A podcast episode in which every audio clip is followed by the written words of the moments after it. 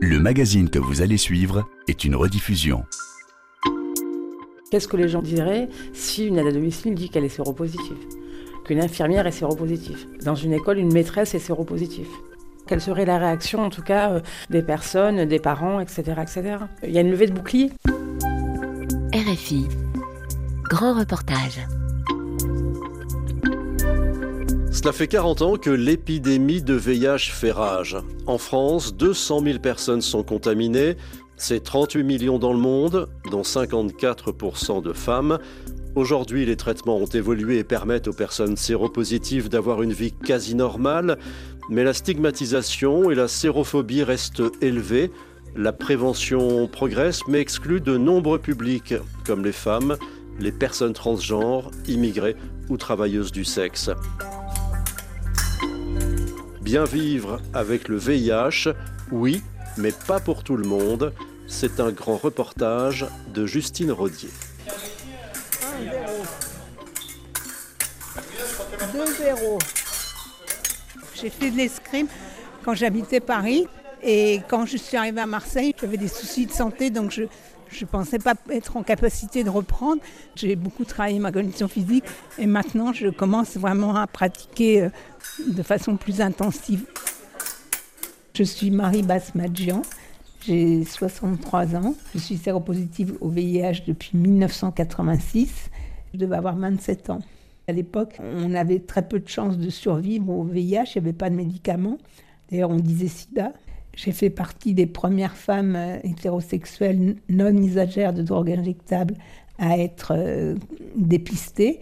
Au début des années 80, on parlait de la maladie des 4 H, c'est-à-dire la maladie des homosexuels. On pensait même au début, on disait cancer gay, les héroïnomanes, également les haïtiens et les hémophiles. Donc le, directeur du laboratoire était complètement exaspéré et bêté. Il ne comprenait pas pourquoi une femme blanche, hétérosexuelle, insérée dans la vie professionnelle pouvait être euh, contaminée. Et à la fin de l'entretien, j'ai quand même dit que mon mari était artiste et qu'il avait vécu à New York. Donc euh, là, il s'est rassuré en se disant, bah, ça y est, ça vient de là. quoi.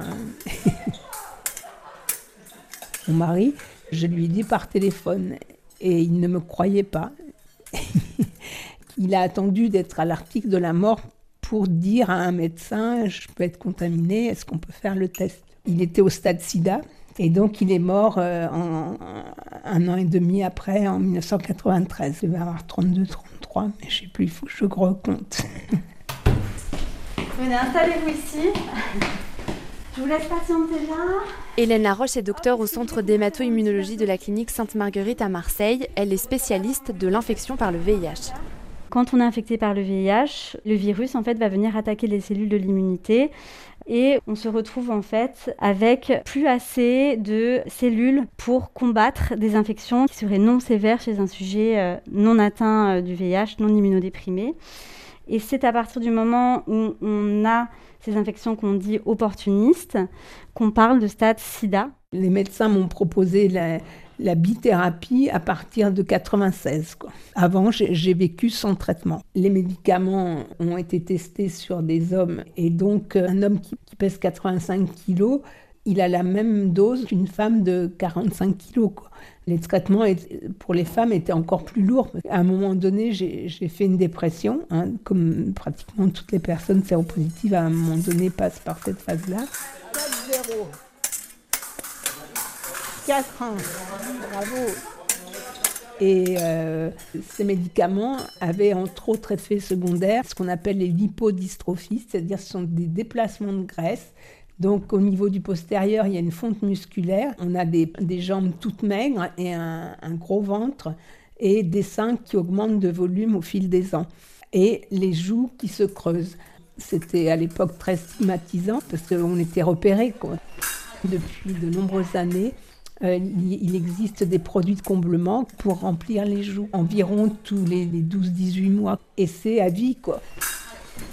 De 1996 à peu près jusque dans les années 2010, on était sur des euh, traitements qui étaient extrêmement lourds à prendre. Depuis à peu près 10-15 euh, ans, on a vu une nette simplification dans la prise avec des traitements donc, qui sont très efficaces, bien toléré, avec peu de contraintes et une nette amélioration donc de la qualité de vie des personnes qui ont des fois plus qu'un seul comprimé par jour. Depuis un an, il existe un traitement injectable tous les deux mois, permettant un allègement du quotidien important pour les personnes séropositives. Des études sont en cours pour arriver à une injection tous les six mois. Et les personnes vivent vraiment, euh, on va dire, quasi normalement. Voilà, ma boîte elle est dans la cuisine. Euh, je prends un comprimé par jour. C'est une plaquette avec, euh, avec 7 cachets. Moi, je le prends tous les jours à 20h. J'ai une ordonnance de 6 mois. À chaque 6 mois, quand je pars euh, chez mon médecin, et elle me refaire une autre ordonnance. Je vais heureux, je suis bien. je, vis, je vis ma vie comme tout le monde, normal. C'est une maladie dangereuse, certes, mais après, attends, euh, je suis indétectable, je prends mes médicaments, je, suis comme vous. Hein. Je m'appelle Rachid Abdelrazak, j'ai 35 ans, je suis d'origine algérienne. Ça fait 7 ans que je suis en France. Depuis 2019, j'ai découvert que j'ai attrapé le virus VIH. C'était en 2018. Euh, chaque fois quand je rentre à la maison, je, tremble, la fièvre, je transpire. J'avais des aftes dans, dans ma bouche. J'ai dit euh, peut-être euh, c'est une grippe ou je suis fatigué. Je, travaille beaucoup. Je commence à 6 heures du matin. Je finis 20 heures. Je travaille dans un grand magasin dans les fruits et légumes. Je prends des cartons, des, des palettes de légumes et, surtout nous, les sans-papiers et tout, on travaille beaucoup. c'est j'avais pas le temps pour y aller pour faire dépister parce que je travaille 6 jours sur 7. Je suis allé pour faire le dépistage. C'était 5 juillet 2019. Et là, là, c'est. Et là, c'est pis. J'ai dit, c'est bon, demain, je vais mourir. Pour moi, dans ma tête, c'est le sida. Mais après, euh, petit à petit, euh, j'ai pris le courage pour demain et je vais avec cette maladie. Je suis très bien. Je suis très bien. Parce que la maladie, elle est là. C'est juste, il faut accepter. C'est juste dans la tête, il faut accepter. Avec mon mec, non, je m'en protège pas. Je fais tous les analyses et toujours je suis indétectable depuis 2019. Les médicaments antirétroviraux vont aller bloquer le virus et ça, ça va avoir comme conséquence de faire décroître la quantité de virus circulant dans notre organisme. On ne parle pas de guérison, mais juste de contrôle de l'infection du VIH grâce aux antirétroviraux. La charge virale va devenir ce qu'on appelle indétectable les personnes qui sont bien observantes, qui prennent bien leur traitement donc antirétroviraux tous les jours, indétectables depuis plus de six mois, ne sont pas à risque de transmettre le virus. I égale I, indétectable égale intransmissible. Pour les femmes et la maternité, les choses aussi ont changé. Moi, j'avais comme réponse des médecins que si j'étais enceinte, j'allais mourir plus vite et mon enfant aussi serait contaminé. Quoi. Et il allait mourir aussi. Donc c'était un tableau très noir. Ce qui était couramment pratiqué, c'était les avortements thérapeutiques, passer les délais légaux, et donc des, avortements à 4 mois, voire à 6. Mais aujourd'hui... Oui, tu vas t'installer pour manger, d'accord?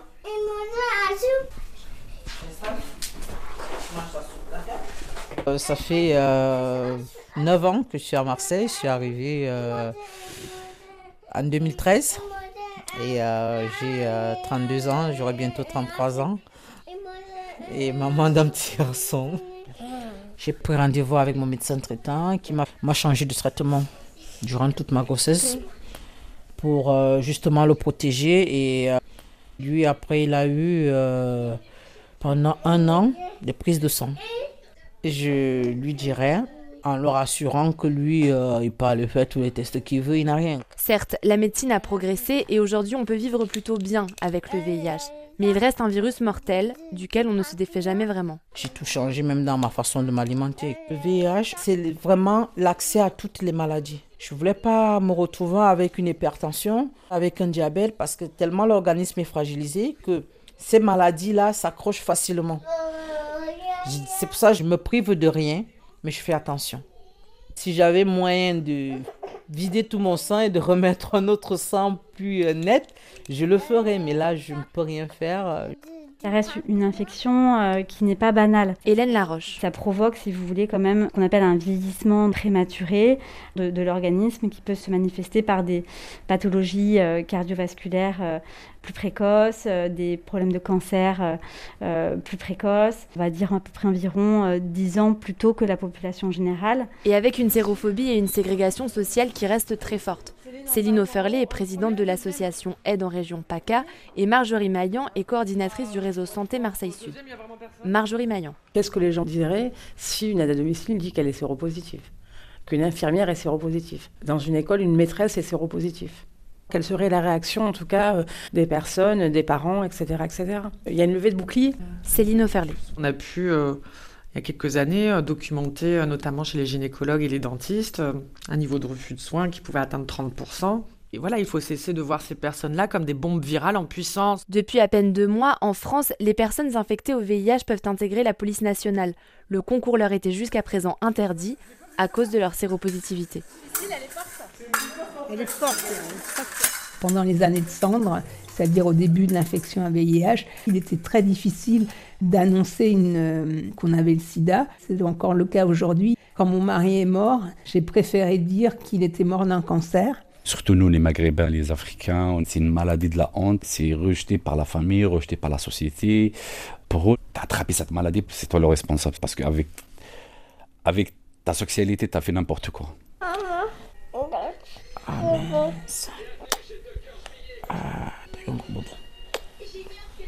la famille, euh, la grande famille, c'était euh, des moqueries, des mots euh, comme quoi j'allais bientôt mourir. J'ai subi le rejet de tout le monde. C'est pas en se parlant comme ça que tu, tu chopes ça, quoi. C'est pas en partageant euh, un plat de nourriture avec moi que tu chopes. C'est pas en me serrant la main que tu chopes ça, quoi. Je faisais euh, la fille forte, quoi. Mais au fond de moi, ça me, ça me touchait énormément. Il m'est arrivé dans ma vie amoureuse d'avoir euh, des relations avec des hommes qui m'ont quitté en raison de mon statut, même si ça n'était pas dit, quoi. Les personnes ne se sentaient pas de de continuer une relation avec une personne qui allait mourir, quoi. C'est une forme de sérophobie. Une fois, j'ai rencontré euh, quelqu'un, euh, ça faisait deux ans qu'on était ensemble, mais un soir, je lui dis, bah, écoute, il faut que je te dise quelque chose. Je suis. J'ai eu par texto, écoute, c'est fini entre nous. Et euh, à partir de ce jour, j'ai décidé de ne plus en parler on risque de me retrouver euh, toute seule, quoi. Je peux passer la journée avec des copines dehors, euh, personne ne saura.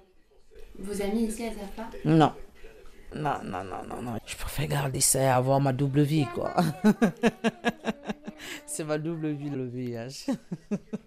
Malgré les avancées médicales, il y a encore de très grandes différences autour du globe en ce qui concerne l'accès au traitement.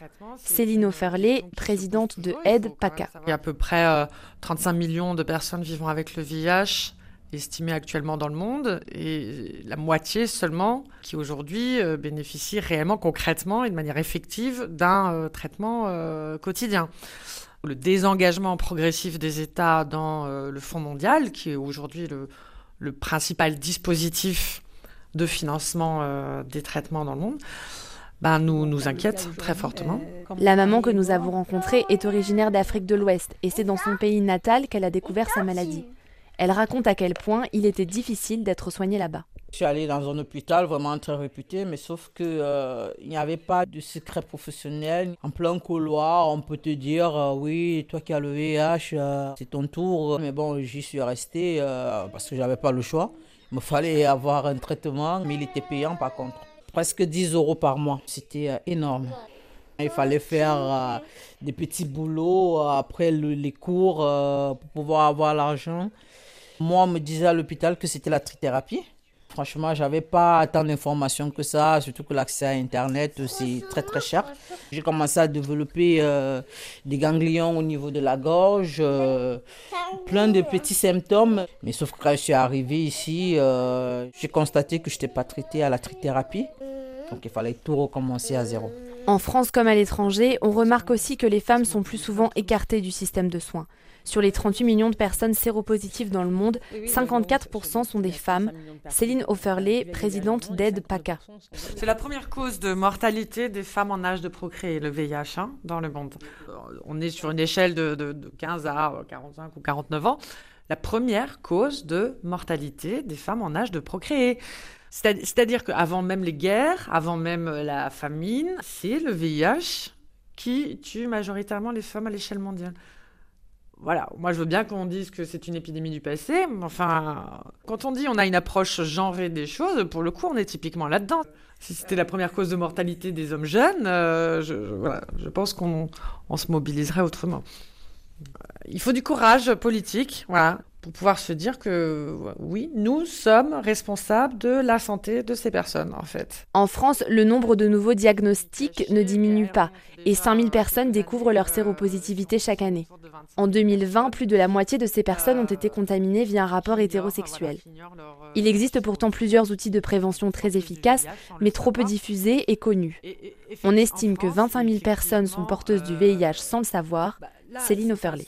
Le, taux de dépistage euh, tardif, entre 20 et 30 est trop important. Il y, a, trop de personnes qui découvrent leur séropositivité alors que euh, euh, elles vivent avec depuis des années. Marjorie Maillan, coordinatrice du réseau Santé Marseille Sud. La réalité, c'est celle-là.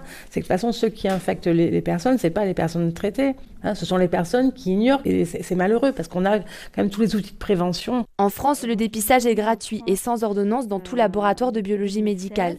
Depuis 2016, il existe aussi la PrEP, un traitement de prévention à destination des personnes particulièrement exposées. C'est un cachet à prendre quotidiennement qui est en majorité très bien toléré. La PrEP peut être prescrite par tout médecin de ville avec un suivi tous les trois mois. Elle est entièrement prise en charge, mais elle reste très peu connue. Docteur Hélène Laroche. La PrEP protège d'environ 95% euh, du risque de contamination euh, au VIH lorsqu'elle est bien prise. Après, la grosse difficulté qui reste euh, aujourd'hui, c'est le fait de le développer partout sur le territoire et pour tous les publics. On voit qu'aujourd'hui, euh, les personnes qui bénéficient de la PrEP, pour 97% des cas, en gros, ce sont des hommes, un âge moyen autour de 37 ans. Près la moitié résident en Ile-de-France. Les femmes qui sont que 3% des utilisatrices de PrEP en France, elles sont encore environ 35% des nouvelles contaminations aujourd'hui au VIH. Donc il y a quand même un, vrai décalage. On a vu aussi que les, personnes migrantes ont très peu accès à la PrEP et les personnes aussi qui sont incarcérées. Pourtant, le risque existe bien. La moitié des personnes en situation de migration et séropositives ont été contaminées en France. Le risque est encore plus fort pour les personnes travailleuses du sexe. Nous rencontrons une jeune femme venue du Nigeria. Je viens du Nigeria, j'ai 28 ans. Je sais que le virus existe et c'est pour ça que je me protège. Je sais que tu peux utiliser un préservatif pour éviter le VIH. Si le préservatif se déchire accidentellement, tu peux aller à l'hôpital immédiatement, dans les 24 heures, pour avoir une injection. Mais quand je suis arrivée en France, ce n'était pas facile. Et le fait de ne pas parler français est une barrière supplémentaire pour moi, pour avoir de l'information sur le sujet. Je suis venue à cette association et je comprends mieux. C'est quand je suis arrivée ici que j'ai entendu parler de la PrEP. Karna Koulibaly est chercheur en santé publique au CEPED, Centre Population et Développement à Paris, et travaille sur les risques d'infection VIH chez les personnes immigrées. Il y a encore beaucoup d'enjeux à diffuser l'information auprès des immigrés, et notamment ceux qui sont en situation de précarité, parce que c'est une population qui n'a pas de connaissance de ces outils-là. Mais en même temps, euh, les actions ne sont pas mises en œuvre pour favoriser euh, cette appropriation. C'était des outils qui ont été sociologiquement conçus euh, et, promus plus dans la population des HSH en fait, des hommes qui ont des rapports sexuels avec d'autres hommes et majoritairement non immigrés. Il y a eu un ciblage populationnel alors que euh, les populations immigrées, de par leurs caractéristiques, un parcours de vie qui est déjà parsemé de plusieurs difficultés et de plusieurs contraintes sociales d'abord donc qui sont très éloignés du système de santé et donc euh, qui ont moins accès à la prévention. Et cette appropriation ne peut pas se faire autrement qu'en essayant de, favoriser l'accès aux soins, de favoriser l'accès euh, au logement, l'accès à l'emploi, l'accès au titre de séjour, parce que c'est toutes ces difficultés qui constituent des barrières qui limitent l'accès à, tous ces, ces outils de prévention. Depuis le début de l'épidémie, plus de 40 millions de personnes sont décédées à la suite des maladies liées au sida. Bien vivre avec le VIH, oui, mais pas pour tout le monde. Un grand reportage de Justine Rodier, réalisation Pauline Leduc.